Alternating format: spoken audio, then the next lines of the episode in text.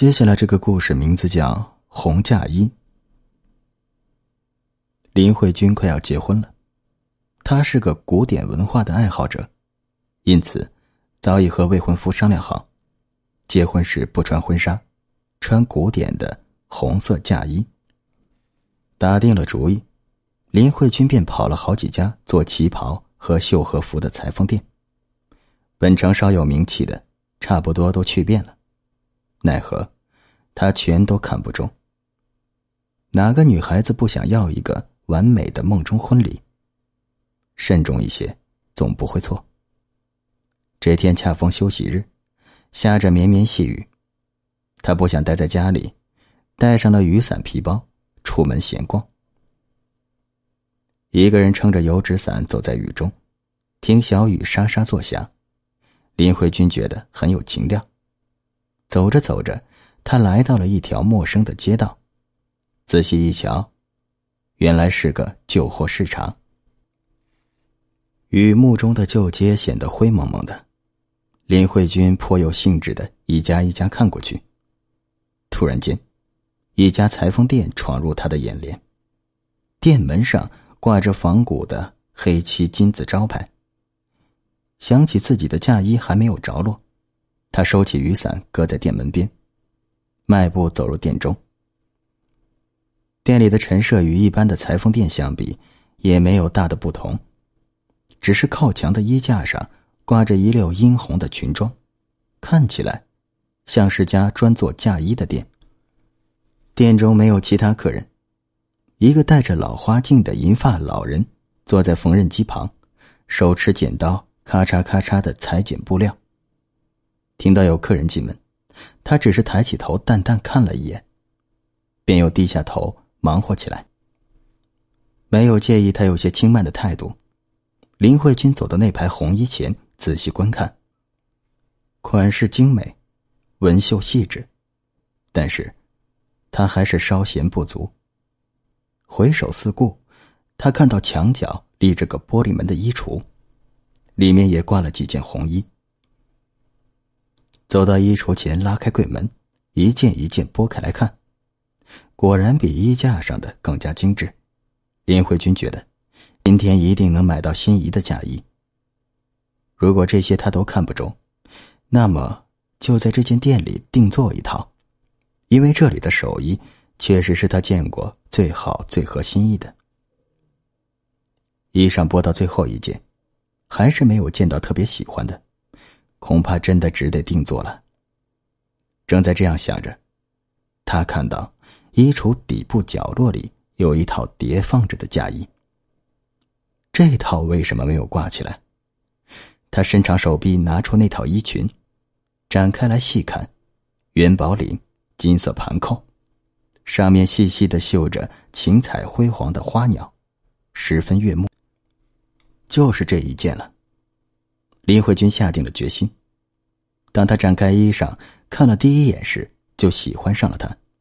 说起来，这套嫁衣其实也不是特别的美丽精致，比之其他嫁衣相差无几，但他就是爱的不行。或许，这就是缘分吧。双手捧着衣裙走到缝纫台前，林慧君开口道：“老人家，这套衣服要多少钱？”银发老人抬起头来，端详了他手上的衣裳一阵子，而后摇摇头说：“这套衣服不卖。”为什么？林慧君很是不解。老人慢条斯理的回答道：“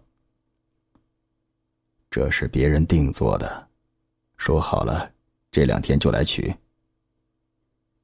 听了他的话，林慧君有些失望，但很快他又打起精神来。那，就照这个样式，我定做一套。老人正准备回答，突然有电话铃声响起，他慢吞吞的站起身，走去一边接电话。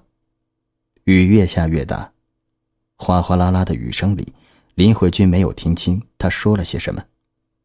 不一会儿，老人走了回来，他对林慧君说：“定做这套衣服的客人打电话来说不要了。”你要买吗？林慧君有些犹豫不决。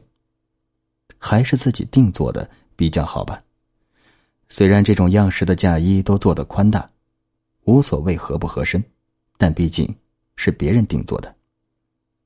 老人又开口道：“如果你要做一套新的，是全价，就要这一套的话，我可以给你打七折。”闻言，林慧君只是稍稍考虑了一下，便决定就买这套。付了钱，提上装着衣服的袋子，他心满意足的往店外走去。刚刚走到门口，耳边似乎传来一句轻语：“还给我。”有人在说话。他左顾右盼，并无人迹。是听错了吧？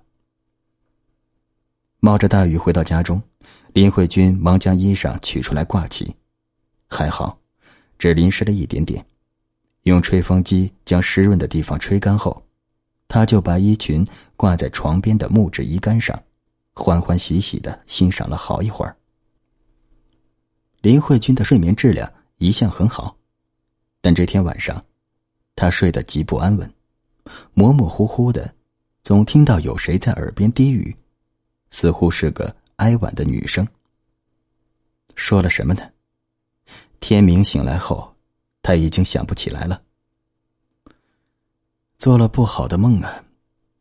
就这样想了想，他便不在意了。今天公司非常忙，加了班离开公司踏上回家路时，已经天黑了。路过一个幽暗的街角，有个女人背对着人群，面向墙壁站立在角落里。她用双手捂着脸，低着头，肩膀微微颤抖。似乎正在哭泣。他穿了一件黄色的风衣，腰带勒得细细的，显得身段极好。只是风衣下摆沾着一些暗色痕迹，像是干涸的血痕。这女人的背影看上去阴森森的，霓虹灯那彩色的光芒转来转去，路过的人都长出了五颜六色的脸孔，鬼域一般。林慧君加快脚步，想要赶紧离开。路过那黄衣女人身边时，他突然听到一句低语：“还给我。”这是第二次听到这句话了。林慧君一凛，停下了脚步。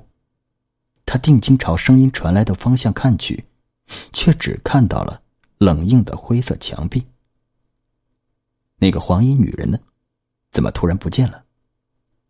林慧君觉得浑身发冷。她不敢再停留，抱紧手包，一路小跑着离开了。末班车上人不多，可以随意挑选座位。林慧君选了个靠窗的前排位置，抱着包坐了下来。